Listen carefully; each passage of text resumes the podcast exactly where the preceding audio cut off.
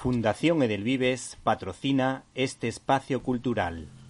A pesar del empeño de Hollywood por hacerlo blanco-negro, limitando la libertad creativa en favor de las minorías, la ideología de género, el ultrafeminismo o la agenda globalista, donde por otra parte hay que decir que Samuel L. Jackson lo borda, los guionistas Brian Michael Bendis y Jonathan Hitman, junto a la maestría con los lápices de Stefano Caselli, vuelven a confiar en ese hombre entrado en canas, con barba de tres días y con un parche en el ojo, como se puede comprobar en Nick Furia, Agente de Nada, Guerreros Secretos, editado por Panini, que en esta ocasión especula con la posibilidad de que Nick Furia haya colaborado con Hydra sin saberlo, perjudicando a la agencia Shields y a su país, Estados Unidos, donde en teoría encajaría dada la ambigüedad de los servicios secretos y los clásicos agentes dobles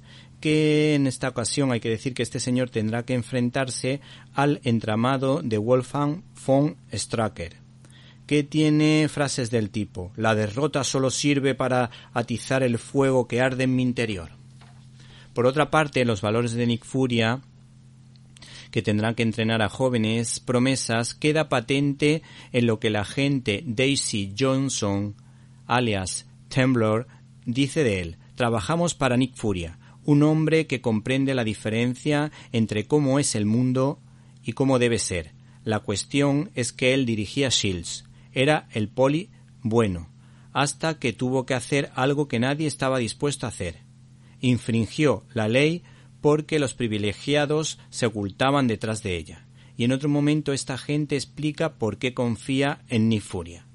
Así que cuando Nick Furia dice ven conmigo y salva el mundo, lo que realmente dice es confía en que pueda hacer lo imposible, lo que nos retrotrae sin duda a esa popular canción que en un momento dice si tú me dices ven, lo dejo todo.